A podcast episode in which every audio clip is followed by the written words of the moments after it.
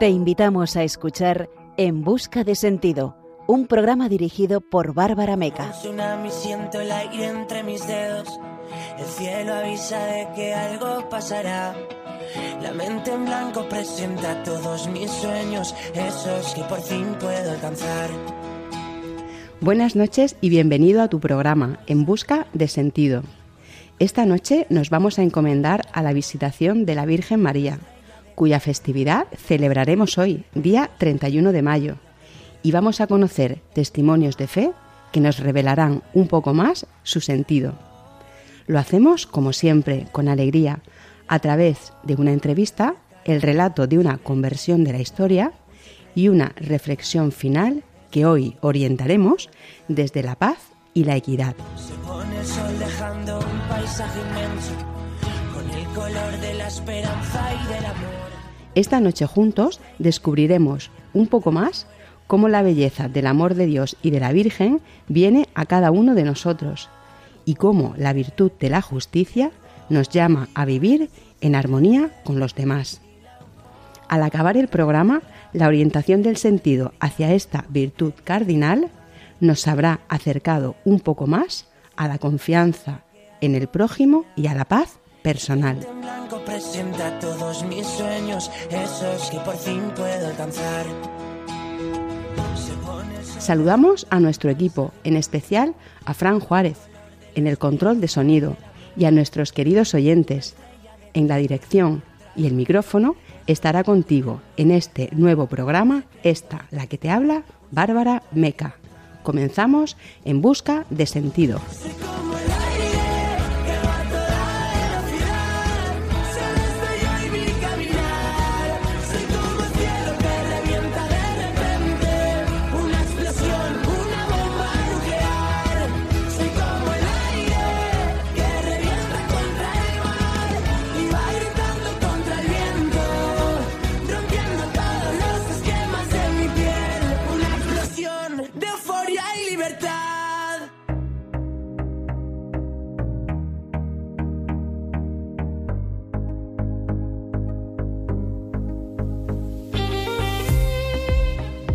Esta noche sentiremos cómo el amor de Dios y de la Virgen vienen a nosotros muchas veces cuando menos lo esperamos.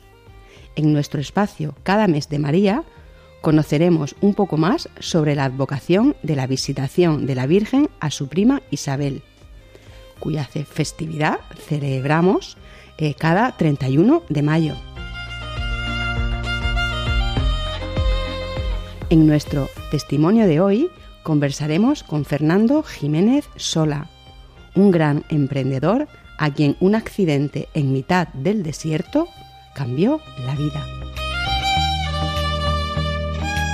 En nuestra sección A la luz de un testimonio conoceremos la historia de Carlos de Foucault, un joven militar francés que acabó ordenándose sacerdote para viajar a evangelizar en el desierto de África.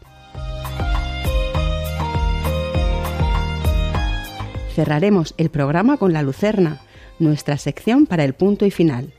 Una reflexión desde el agradecimiento y la esperanza en Dios, en la que hablaremos de la virtud de la justicia.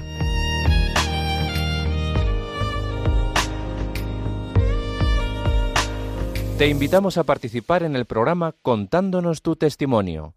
Puedes escribir al número de WhatsApp 611 770 800 611-770-800 o a la dirección de correo electrónico en busca de sentido arroba radiomaria.es.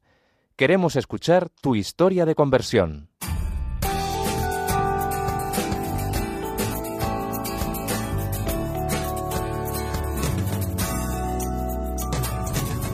Esta noche nos encomendamos a la visitación de Nuestra Señora, una festividad mariana que conmemoramos hoy, día 31 de mayo, terminando este mes especial dedicado a la Virgen.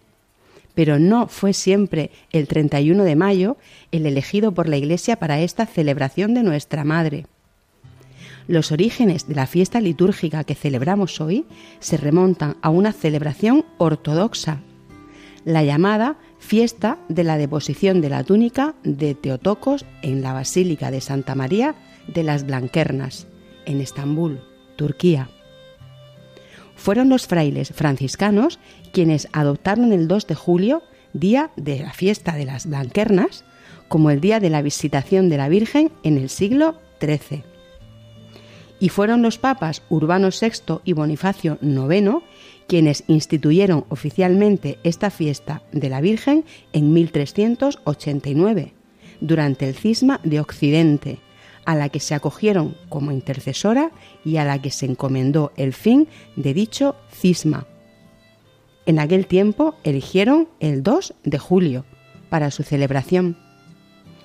La fecha elegida tenía relación con el día del nacimiento de San Juan Bautista, que se celebra el 24 de junio de tal modo que fecharon la fiesta de la visitación el día 2 de julio, para hacerlo coincidir con el día siguiente de la octava de esta celebración, es decir, la fecha en que se impuso el nombre al hijo de Isabel, prima de la Virgen. Posteriormente, con la reforma litúrgica del Concilio Vaticano II, la fiesta pasa al día 31 de mayo, como la celebramos hoy, situándola entre la fiesta de la Anunciación y el nacimiento de San Juan el Bautista. En 1610, San Francisco de Sales, junto con Santa Juana Francisca de Chantal, funda la orden religiosa dedicada a la visitación de Nuestra Señora.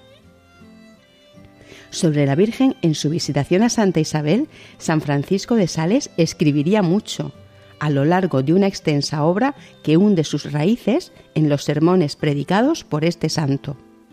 Leemos un extracto de dos de ellos.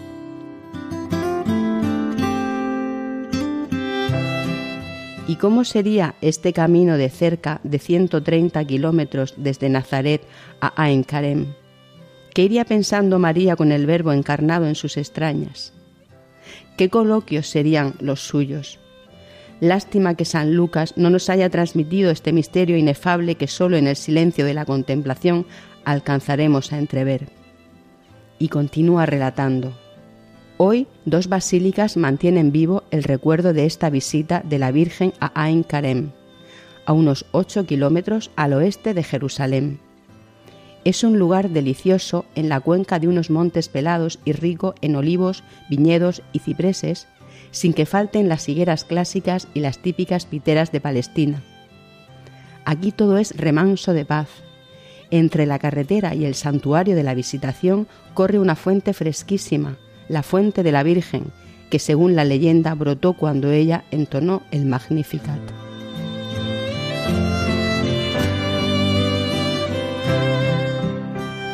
de la narración bíblica del Evangelio de San Lucas sobre la visitación de la Virgen nacen dos grandes oraciones, la segunda parte del Ave María y el canto del Magnificat. Dice así un extracto del relato evangélico. Por aquellos días María se levantó y marchó deprisa a la montaña a una ciudad de Judá, y entró en casa de Zacarías y saludó a Isabel. Y cuando oyó Isabel el saludo de María, el niño saltó en su seno e Isabel quedó llena del Espíritu Santo y exclamando en voz alta dijo, Bendita tú entre las mujeres y bendito es el fruto de tu vientre, haciendo surgir la segunda parte del Ave María. Enseguida, tres versículos después, llega el canto de María, que da origen a la oración que conocemos como el Magnificat. Esta oración forma parte de la liturgia de las horas, y con ella cada noche nos consagramos a María durante el oficio de vísperas. Pero la oración con la que hoy nos vamos a encomendar a nuestra Virgen la escribió el santo Carlos de Foucault, del que hablaremos esta noche en nuestra sección A la luz de un testimonio. Rezamos así.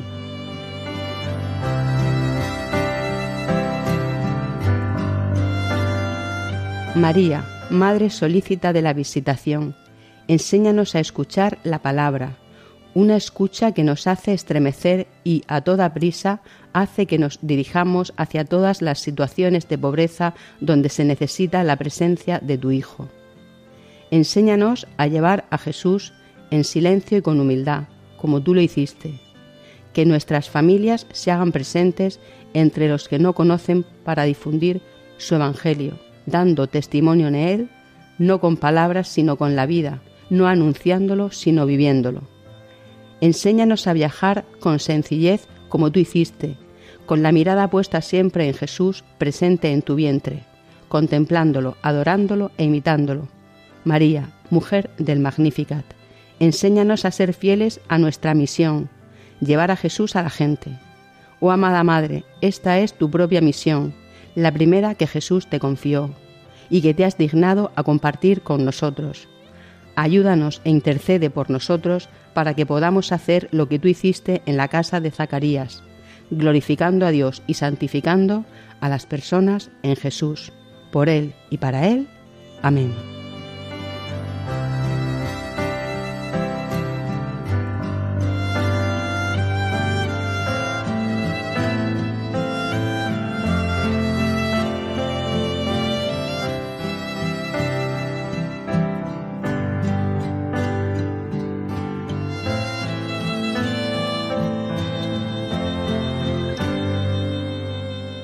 Están escuchando En Busca de Sentido.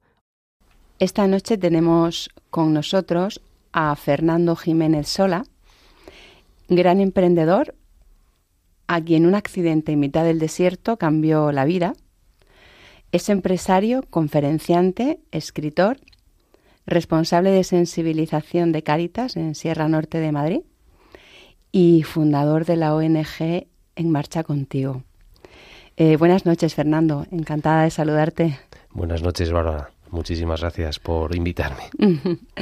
bueno, empezando por el origen, eh, ¿en qué situación personal y de fe te encontrabas antes del acontecimiento que te cambió la vida? Bueno, pues eh, estamos hablando del 2009, que es cuando me pasó lo que, lo que luego te voy a contar. Yo me eduqué en jesuitas, luego hice la carrera en económicas también en jesuitas, me casé, tengo tres hijos, pero eh, sí que es cierto que desde finales del año, sobre finales del, 1990 y tantos, poquito a poco empecé a ver que, que, bueno, pues que Dios y que Jesús estaban ahí, pero cada vez pasaron de estar de estar muy presentes a estar en un lateral e incluso ya a veces en la parte de atrás del asiento. No era consciente de ello. Eh, llevábamos a los niños a misa. Mm, pues algún fin de semana dejamos de llevarlos y poquito a poco eso empezó a ser lo habitual y bueno, pues me fui alejando. Me fui alejando. Sabía que Dios y que Jesús estaban ahí, pero ya no eran parte de mi vida. Mm. Además, eh, bueno, pues por problemas en, en mi empresa en el año 2007-2008, ya sabes que hubo una crisis económica tremenda y bueno, pues eh, teníamos bastante gente en la empresa y, muchos problemas de impagados y mi día a día empezó, empezó a ser eh, pues realmente difícil, realmente difícil tratando de solucionar los problemas urgentes y, y, nada, nada más, no mirando mucho más allá. Sin parar, ¿no? Sin parar. Bueno, y cuéntanos ese acontecimiento importante, ¿qué fue lo que ocurrió? Pues eh, a mí siempre me han gustado las aventuras, viajar. Mm, los rallies de coches, de hecho, sigo todavía con mi hijo de copiloto, sigo corriendo. Y me han encantado las motos. Bueno, siempre, siempre me ha gustado hacer cosas diferentes. Y recuerdo que estaba en julio, en, en la oficina, estaba yo solo, julio de 2009, a principios, y recibo una llamada y, me llama el señor que, me dice, oye Fernando, hombre, ¿qué tal? Buenas, buenas tardes.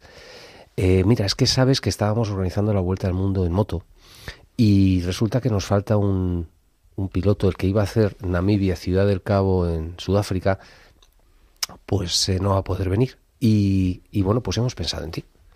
Hay otro piloto ya, y nos falta uno, lógicamente no por el desierto y más en Namibia no se puede ir solo. Entonces, bueno, pues te proponemos el, ir. Yo normalmente, Bárbara, soy, me precipito mucho en las decisiones. Cuando algo me gusta, digo sí inmediatamente. Y ese día, bueno, pues, pues me sorprendí a mí mismo porque dije, vale, pues déjame que lo piense y en unas horas te digo algo. Entonces, bueno, estaba en, en la oficina, como te digo, abrí el ordenador, puse Namibia, vi que estaba a 11.000 kilómetros de España, que era un país enorme, casi el doble que España, y sin embargo con dos millones y medio de habitantes, es decir, estaba prácticamente vacío, desierto. Bueno, pues dije, joder, esto, esto tiene buena pinta. Y antes de que acabara esa, esa tarde, pues le llamé y le dije, oye, adelante. Y sobre el 16, creo, sí, creo recordar, y ahora te contaré porque no, no me acuerdo muy bien de todas las fechas, eh, sobre el 16 de, de julio, pues cogí el avión con mi otro amigo y mm, vía, yo creo que fue Lisboa, llegamos a Windhoek, la capital de Namibia. Y bueno, pues desde ahí cogimos las motos y las teníamos que entregar en Ciudad del Cabo, 3.000 kilómetros después. Fuimos a, a, una ciudad que se llama Balvis Bay, que está en la costa, y allí, bueno, pues cenando la primera noche, preguntamos a, a un camarero que nos atendió, que nos vio con vestidos de moto, y nos recomendó ir por la costa. Solamente la costa bárbara tenía un problema y es la costa se llama la costa de los esqueletos y es porque es una zona muy muy peligrosa. Eh, hace muchos años cuando los barcos no eran de motor sino eran de vela y de, y de remos, cuando se acercaban a la costa había muchísimas corrientes y eh, los barcos quedaban varados allí. Entonces bueno pues el paisaje es espectacular porque hay muchísimos barcos, digamos el esqueleto, la estructura de los barcos de hace mm, muchísimos años allí, ¿no? Y bueno, pues dijimos, pues vamos en plan aventura, fenomenal, pues Costa de los Esqueletos y allí que vamos. Yo iba con ganas de, de perder un poco todos mis problemas mmm, de España, ¿no? Problemas de la empresa, también tenía problemas personales en ese momento. Y pero yo creo que iba, iba algo tocado, no, no iba bien. El caso es que salimos el 19 de, julio, un día más, llevábamos dos, tres días sin ver a nadie, mmm, bueno, por, por desierto, y eh, los paisajes sí que recuerdo que eran maravillosos. Y resulta que sobre las 10 de la mañana del 19 de julio, eh, bueno, pues mi amigo se da la vuelta, íbamos separados eh, por el polvo y ve que no vengo. Todo lo que te voy a contar ahora ya me lo ha contado él. Ve que no, que no estoy, se da la vuelta y se encuentra un, la siguiente escena y es la moto mía destrozada en un lado y yo eh, como a 5 o 6 metros con un golpe tremendo, el casco partido, que de hecho lo conservo todavía, y con convulsiones, bueno, mmm, yo lógicamente no me acuerdo de nada.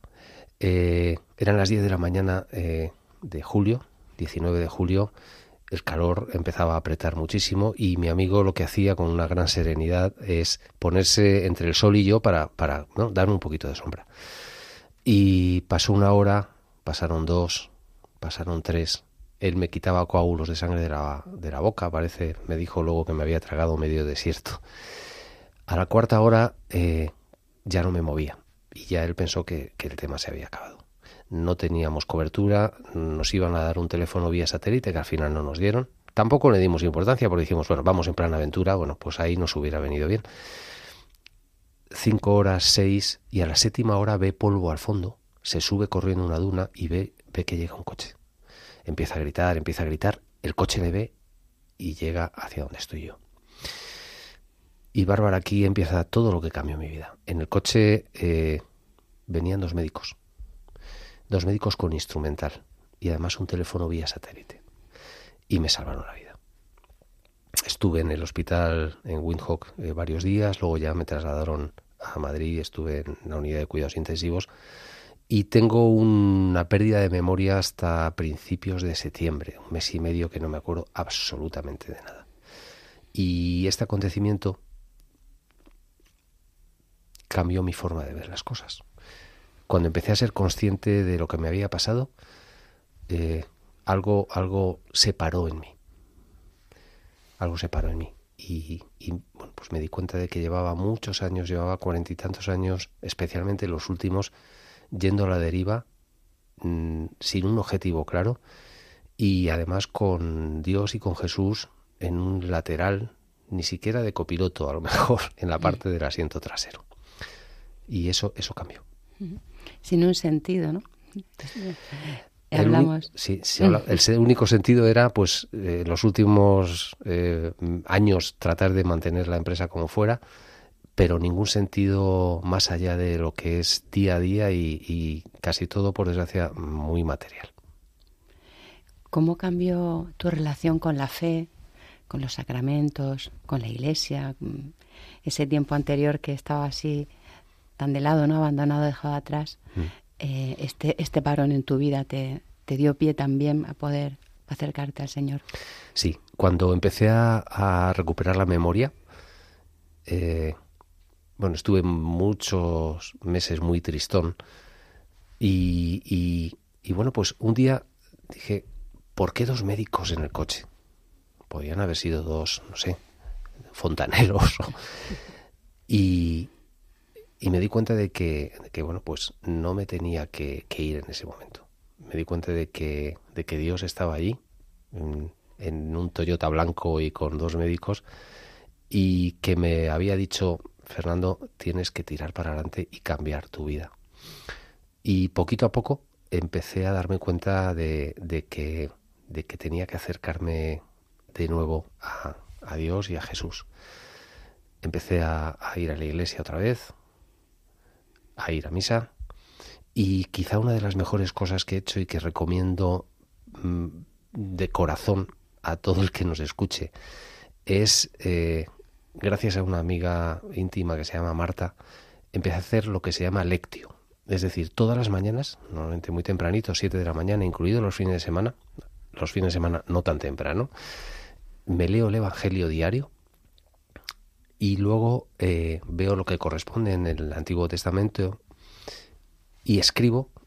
Empecé escribiendo en ordenador, pero prefiero escribir ahora a mano porque me da como más, más pausa a la hora de redactar escribo lo que eso me sugiere todos los días. Y Bárbara, el leer el Evangelio todos los días eh, es fantástico.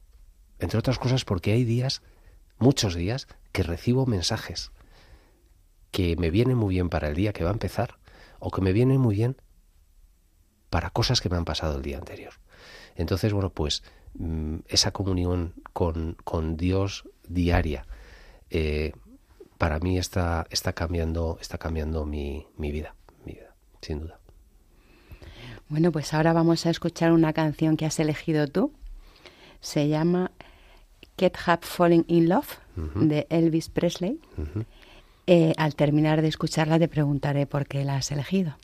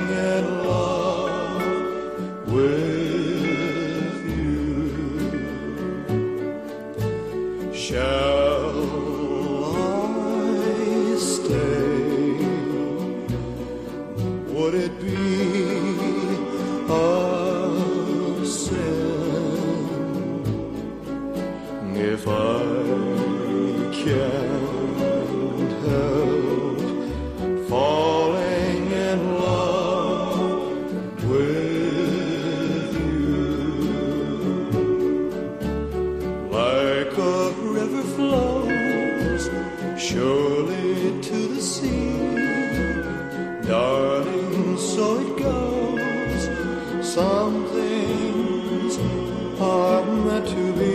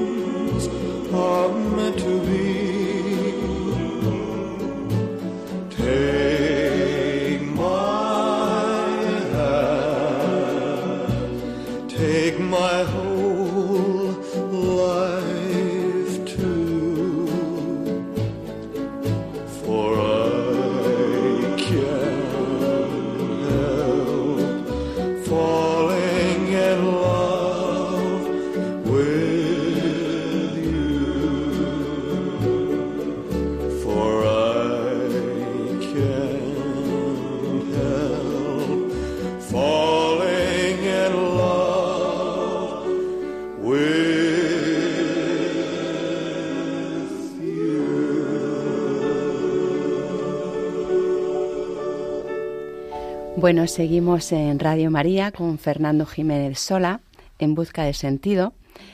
Eh, acabamos de escuchar una canción que, ha elegido él, es de Elvis Presley, se llama eh, Get Up Falling in Love.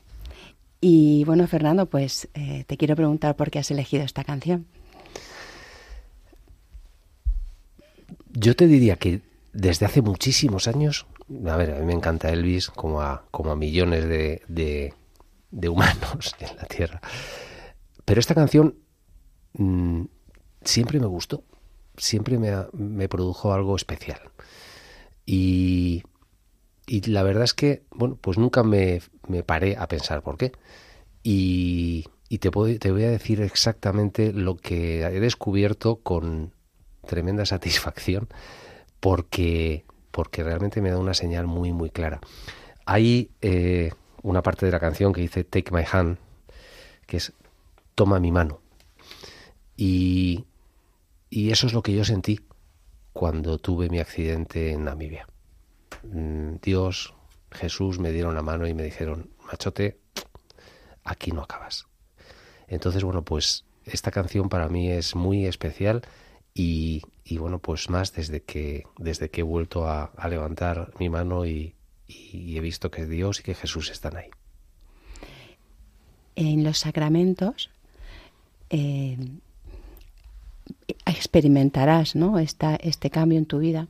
No sé si hay algún sacramento que, al que te acerques con especial devoción o, o que me puedas destacar por alguna razón. Pues eh, sin duda la Eucaristía. Yo, después del accidente, empecé a, ir a, la iglesia. Por mi trabajo viajo mucho y cuando podía me metía, bueno, si iba, por supuesto, estoy pensando, mi padre era maño, entonces claro, si iba a Zaragoza, lógicamente, el pilar ahí estaba, ¿no? Pero en cualquier sitio intentaba, intentaba, mm, eh, estar un ratito. Normalmente, mm, bueno, pues me gusta ponerme al fondo y, bueno, estar rezando y estar un rato tranquilín. Eh, por supuesto estoy yendo mm, a, misa y, por ejemplo estos días que acaban de pasar de, Semana Santa pues ha sido fantástico el bueno pues el poder el poder eh, recordar pues todo lo que lo que Jesús pasó por nosotros eh, y además bueno pues hacerlo junto con, con mi madre mi padre ya murió hace, hace mm, aproximadamente 10 años. Y bueno, pues hacerlo con mi madre para mí es muy, muy especial. Mi madre es tremendamente creyente también, ¿no? Entonces para mí la Eucaristía es algo, algo especial. Y desde luego, aunque, aunque no es un sacramento, pero lo de leer el Evangelio todos los días es, eh, es para mí un antes y un después. Bueno, también habías hecho el Camino de Santiago. Y no sé si a través o a raíz de, este cambio, ¿no? Ese camino de Santiago lo has vivido de otra forma o si tienes algo especial en contacto con ese con esa peregrinación, ¿no? A Santiago. Pues mira, lo he hecho cuatro veces ya en bicicleta. Eh, bueno, pues es yo lo hago siempre con dos íntimos amigos y la sensación es maravillosa sobre todo, además de los paisajes eh, tremendos, la alegría y el subidón que te da cuando crees que estás perdido en medio del monte y de repente ves una concha o ves una, una, flechita, ¿no? Y lo que es eh, totalmente recomendable es, es, eh, llegar a Santiago. Cuando llegas allí, además varios días de, las, de las cuatro peregrinaciones, dos y pico, tres han sido con muchísima lluvia. Cuando llegas allí calado, con frío, miras a la catedral y dices... Y la misa del peregrino es, es eh, impresionante también. Entonces, yo recomendable absolutamente, sin duda, sin duda. Bueno, Fernando, eres responsable de sensibilización de Cáritas y eso me suscita la pregunta, ¿no? ¿Crees que ¿Esta sociedad está sensibilizada en la caridad al prójimo? Pues Bárbara, me encantaría decir que sí. Parte de la sociedad seguramente sí. Y, una gran parte pues eh, yo creo que vive o vivimos centrados demasiado en el día a día, muy mediatizados por, por las noticias eh, de la tele, de la tele de, de, cualquier color, me da lo mismo. Y, y yo creo que a veces pensamos mmm, muy poquito en, en, todos los que, los que están pasándolo muy mal. Guerras como la de Ucrania o terremotos como el de Turquía o Siria, pues ya no son noticia. Ya está, hay un, un montón de gente que, que, apoya y de repente pues todo se olvida y sigues en tu día a día y, y bueno, pues comprando el pan más caro y, y echando gasolina muchísimo más, más cara. Creo que debemos estar más sensibilizados, sin duda. En, en Caritas, eh, en la Sierra Norte, lo que estamos haciendo es permanentemente actividades para comunicar a las personas que, pues a veces decimos de forma rápida que no van a misa, pues todo lo que se hace, todo lo que se hace por, por la gente que no tiene tanta suerte como nosotros. Bueno, una labor eh, solidaria, de, de caridad. Eh, podría ser esa ONG en marcha contigo que de la que eres fundador, ¿no? Uh -huh. ¿Cómo se te ocurrió ese proyecto? Pues fíjate, fue prácticamente, el accidente fue en, en 2009 y la, la ONG, pues yo creo que la monté con dos amigos, que son con los dos amigos con los que hacemos el Camino de Santiago, con los que hago el Camino de Santiago, pues a los pocos meses. Llevaba años dándole vueltas. Entonces, para mí este, esta parada en Namibia, pues fue un arranque, un arranque en este sentido también. Y estamos haciendo muchas cosas, en, eh, sobre todo en, África, ¿no? en, en Guinea-Bissau, en Sierra Leona, en Gambia. Eh, yo he visitado también eh, varios proyectos, una vez con mis tres hijos, que para ellos ha sido la experiencia más importante de su vida, sin duda. Y, y, bueno, pues eh, seguimos haciendo, haciendo cosas en, en países en, los que cuando vas realmente no vas a ayudar tú, te ayudan ellos con su actitud. Esas sonrisas tópicas que parece, pero que son reales, ¿no? De, de, de felicidad, de vivir el que voy a comer arroz con toda la alegría del mundo, porque no sé si voy a tener para cenarlo, ¿no? Y el ver gente muy, muy pobre que te da todo lo que, lo que tiene y, y, lo comparte contigo. Entonces dices, caray, eh, tenemos mucho que aprender, muchísimo sí, que aprender. Viviendo más el presente, ¿no? Absolutamente. Absolutamente, porque es que eh, pues en Guinea-Bissau, por ejemplo, pues es que no saben lo que van a... Bueno, si hay es arroz, no hay más que arroz, para comer, cenar, pero claro, eh, muchos días no tienen para cenar. Entonces, bueno, pues es curioso que pasas por las casas y te ofrecen lo que hay, lo poco que tienen. Lo que te digo, hay mucho, mucho que aprender de, de, de estos países.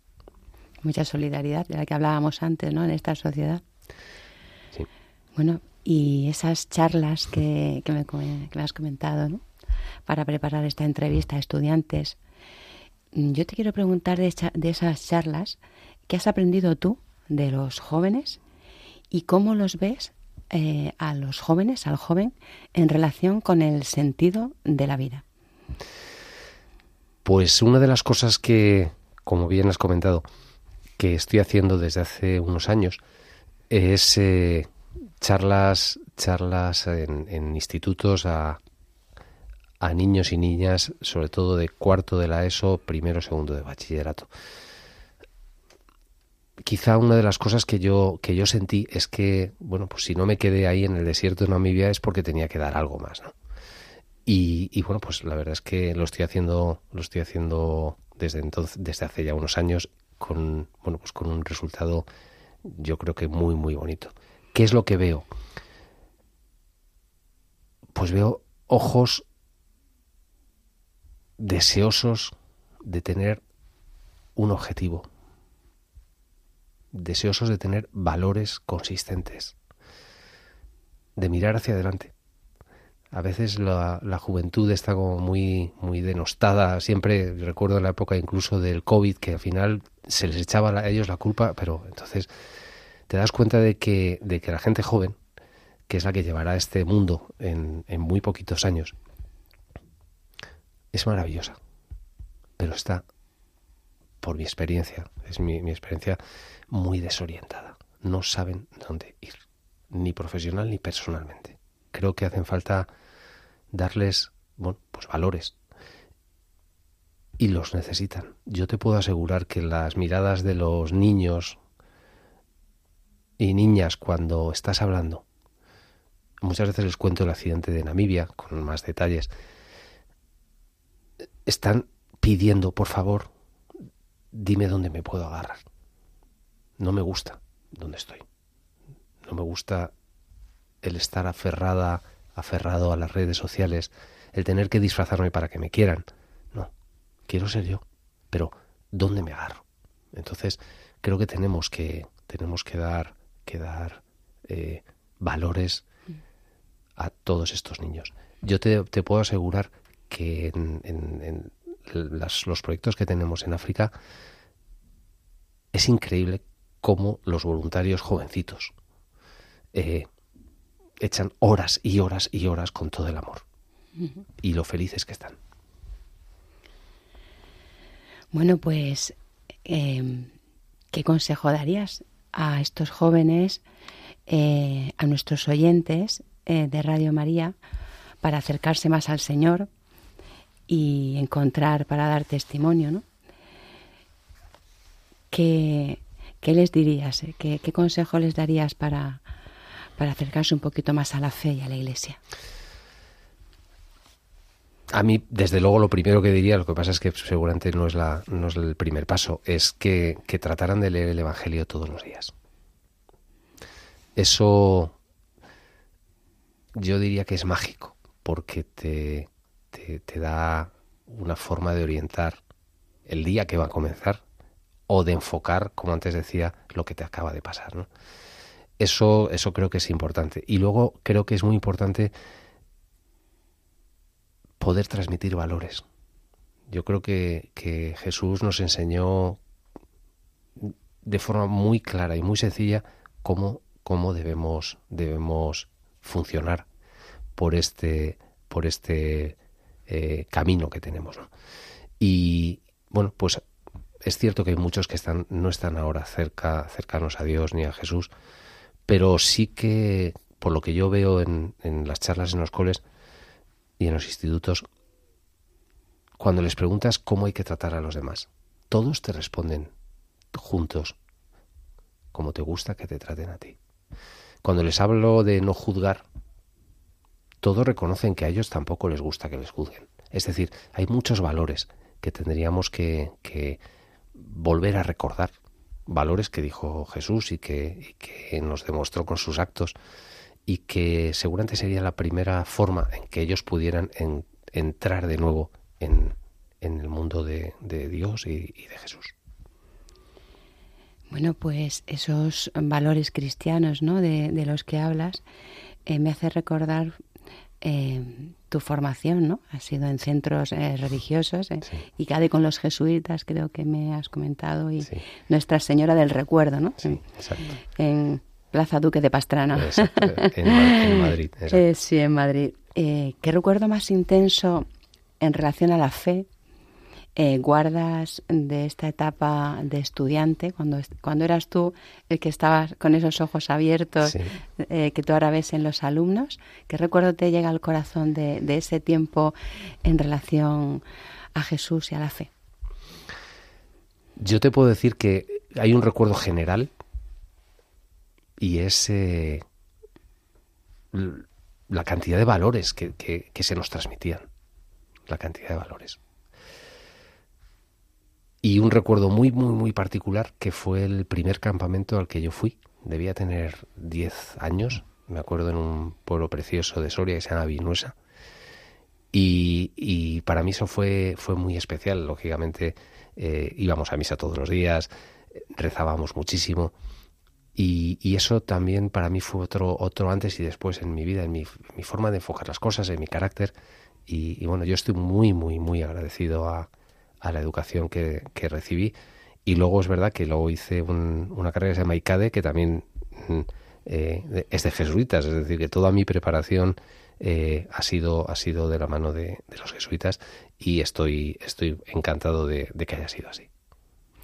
Bueno, Fernando, pues eh, vamos a terminar con la entrevista Y, pero antes de poner el punto y final, pues te dejo el micrófono para algo que nos quieras decir, que nos quieras recomendar o que quieras transmitir. El micrófono es tuyo, Fernando. Muchas gracias, Bárbara. Para empezar, vuelvo a recomendar leer el Evangelio todos los días, si es posible. Hay un Evangelio que, que es diario y en donde hay un, en una hoja prácticamente, en, algunas, en algunos, algunos días son dos, pero, pero tienes las reflexiones del Papa, tienes el Evangelio diario, lo que corresponde al Antiguo Testamento y los Salmos y una pequeña oración. Yo eso lo recomendaría absolutamente. Y luego, otra recomendación que yo he aprendido y es que eh, Dios nos da muchas veces muchas señales. Y, normalmente mm, no nos paramos, no, no, hacemos caso. A mí me dio muchas señales y, sé que me ha dado, me dio muchas señales antes del accidente. Pero como no hacía caso, me dijo, te tengo que parar así. Gracias a Dios eh, que, bueno, pues que pude sobrevivir gracias a él. Pero yo lo que diría es que estemos atentos a, todas las señales que nos van llegando todos los días, señales que nos envía Dios y que muchas veces pasamos por alto. Porque más ahora, en este mundo en el que vivimos, necesitamos parar, parar, respirar y, seguir avanzando. Pero tenemos que parar. Parece que está todo diseñado para que vayamos a toda velocidad y, bueno, pues eso es eso yo creo que, no es bueno. Tenemos mi consejo, para, por favor, para, oye las señales de Dios, mira cuando tienes que levantar el pie del acelerador y respira. Bueno, pues respiramos y dejamos aquí la entrevista, Fernando. Muchas gracias por acompañarnos en Busca de Sentido en Radio María. Muchísimas gracias, Bárbara. Ha sido un verdadero placer. Gracias. Están escuchando En Busca de Sentido, un programa dirigido por Bárbara Meca.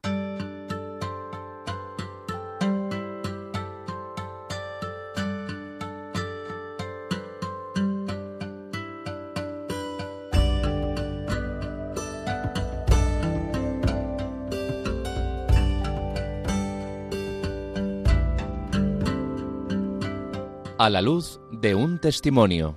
El Espíritu de Dios está sobre mí.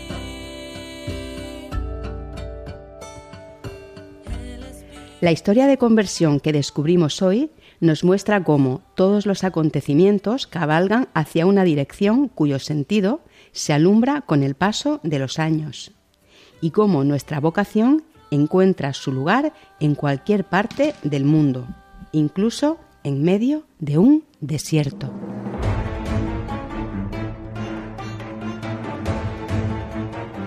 Carlos de Foucault nació en Estrasburgo, Francia, el 15 de septiembre de 1858, siendo bautizado solo dos días después hizo su primera comunión y el sacramento de la confirmación el 28 de abril de 1872.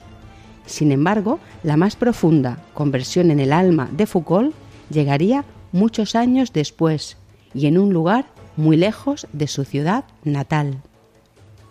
Con solo 10 años, Carlos perdió a sus padres y a su abuela, quedando bajo la custodia de su abuelo, a quien recordó con especial cariño durante toda su vida. Años más tarde, con 20, estudia en la escuela militar. Y es a raíz de esta etapa estudiantil que tiene que viajar a África, a Argelia, por primera vez.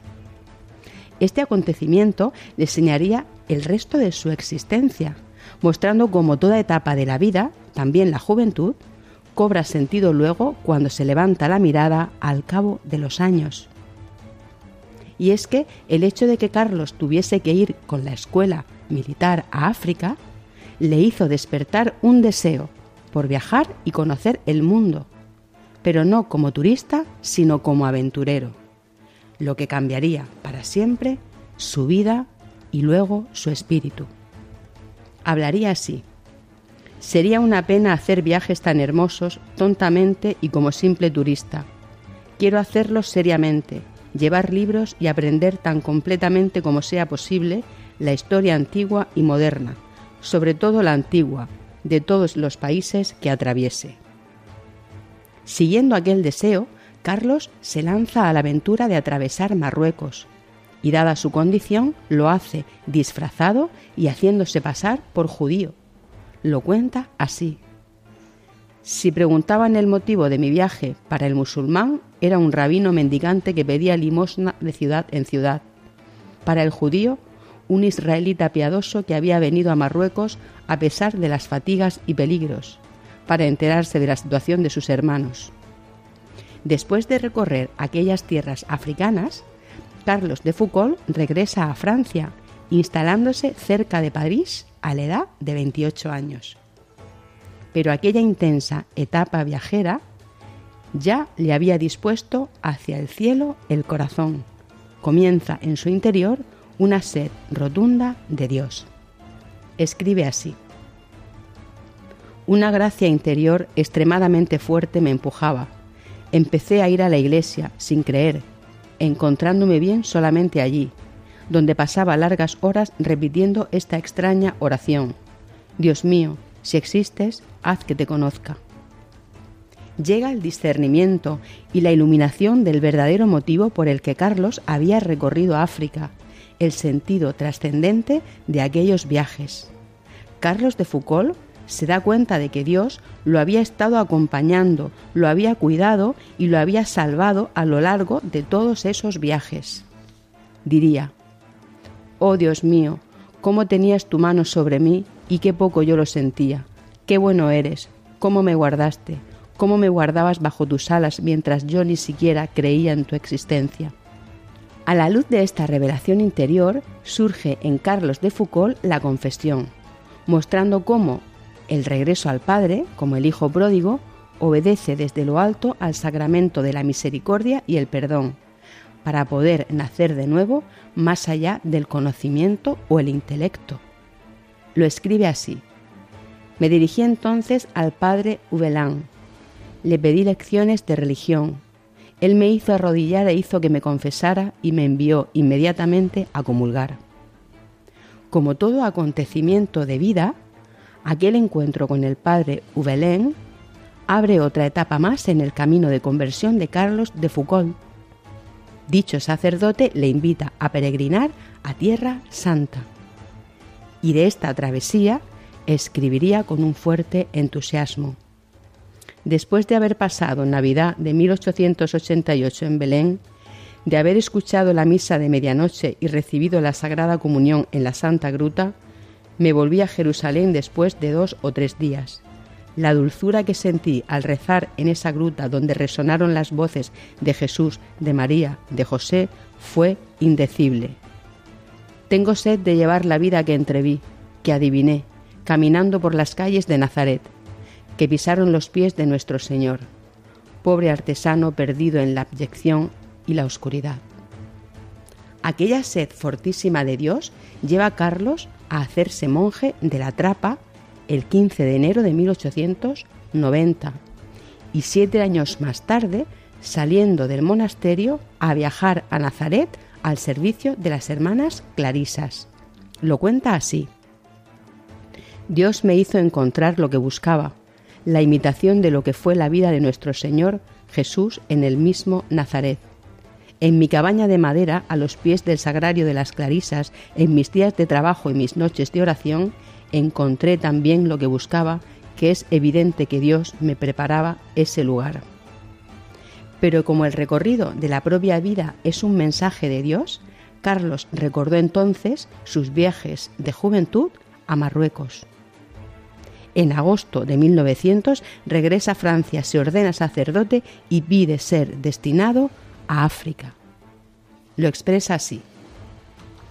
Sabiendo por experiencia que no había ningún pueblo más abandonado que los musulmanes de Marruecos del Sáhara argelino, pedí y obtuve el permiso de ir a Beni Abbes, pequeño oasis del Sáhara argelino cerca de la frontera de Marruecos.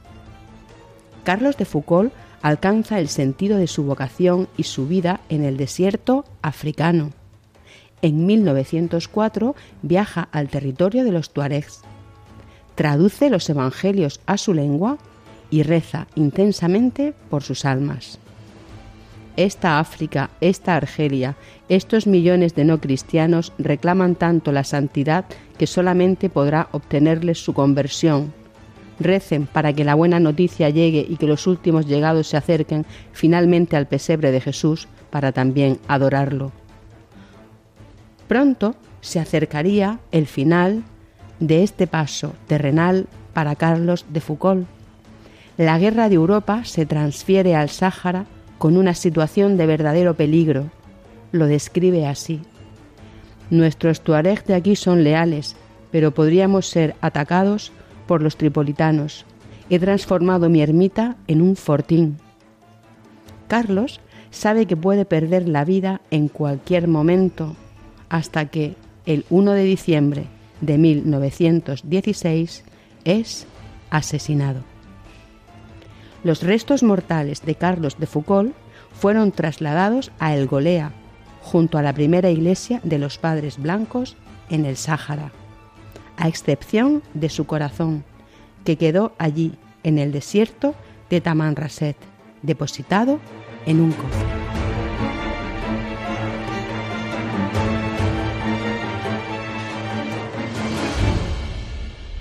Te invitamos a participar en el programa contándonos tu testimonio. Puedes escribir al número de WhatsApp 611-770-800, 611-770-800 o a la dirección de correo electrónico en busca de sentido radiomaria.es. Queremos escuchar tu historia de conversión.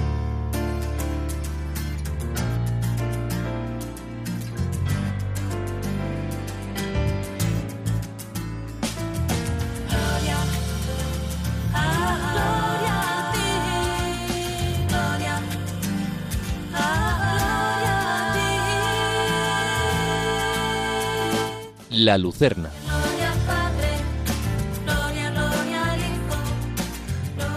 Vivir la virtud de la justicia combate la tendencia del pecado original al egoísmo, atrae para ti la prosperidad del reino inagotable de Dios y te devuelve a un sano equilibrio con el prójimo.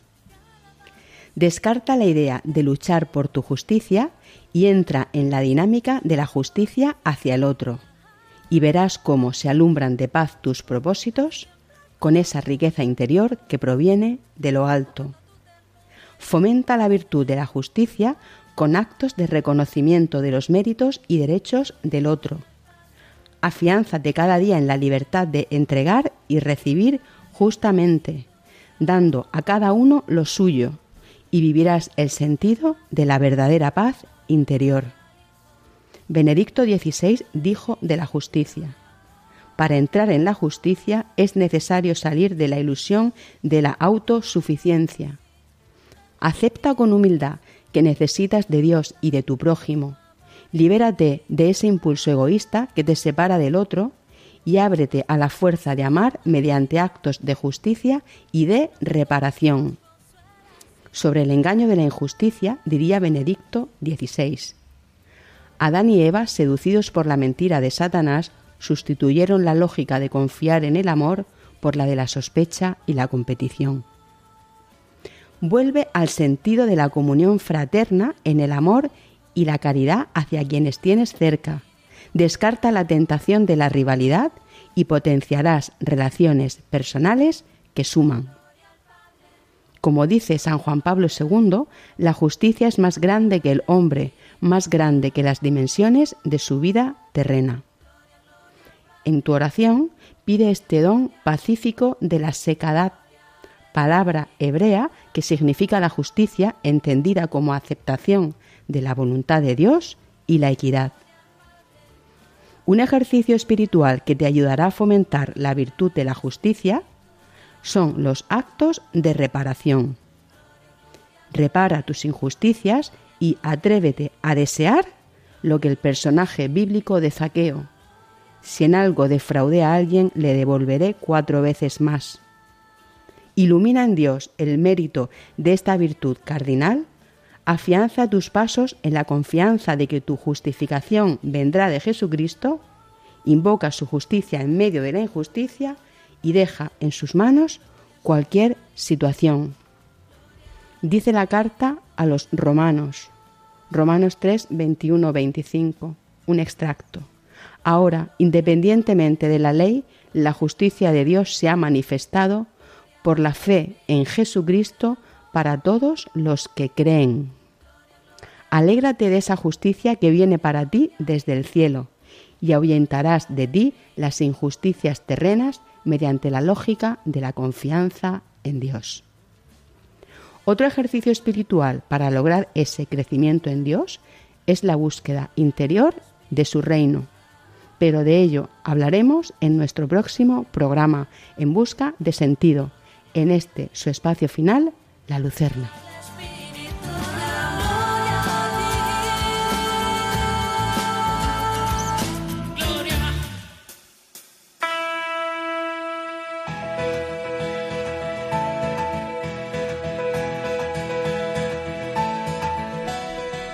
Esta noche, bajo el manto de la advocación de la visitación de la Virgen, a quien nos hemos encomendado, hablamos con Fernando Jiménez Sola, un gran emprendedor a quien un accidente en mitad del desierto cambió la vida.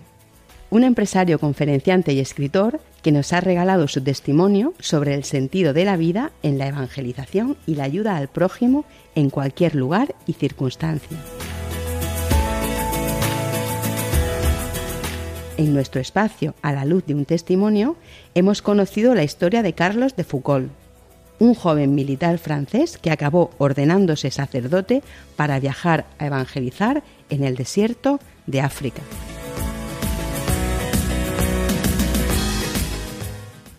Y acabamos con la Lucerna, nuestra sección para el punto y final, siempre una reflexión desde la alegría y la esperanza en Dios. Buenas noches, aquí finaliza tu programa En Busca de Sentido. Si quieres escucharlo o compartirlo con alguien, lo tienes en podcast. Puedes encontrarlo entrando a la web de Radio María España o bien puedes escribirnos un mensaje de WhatsApp al número del programa 611-770-800 y te lo enviaremos. Nos encantará que formes parte de En Busca de Sentido en cuatro semanas volvemos a encontrarnos. Que la alegría de este encuentro te acompañe hasta el próximo, como lo hará seguro en esta, la que te habla, Bárbara Meca. Has escuchado en Radio María En Busca de Sentido, un programa dirigido por Bárbara Meca.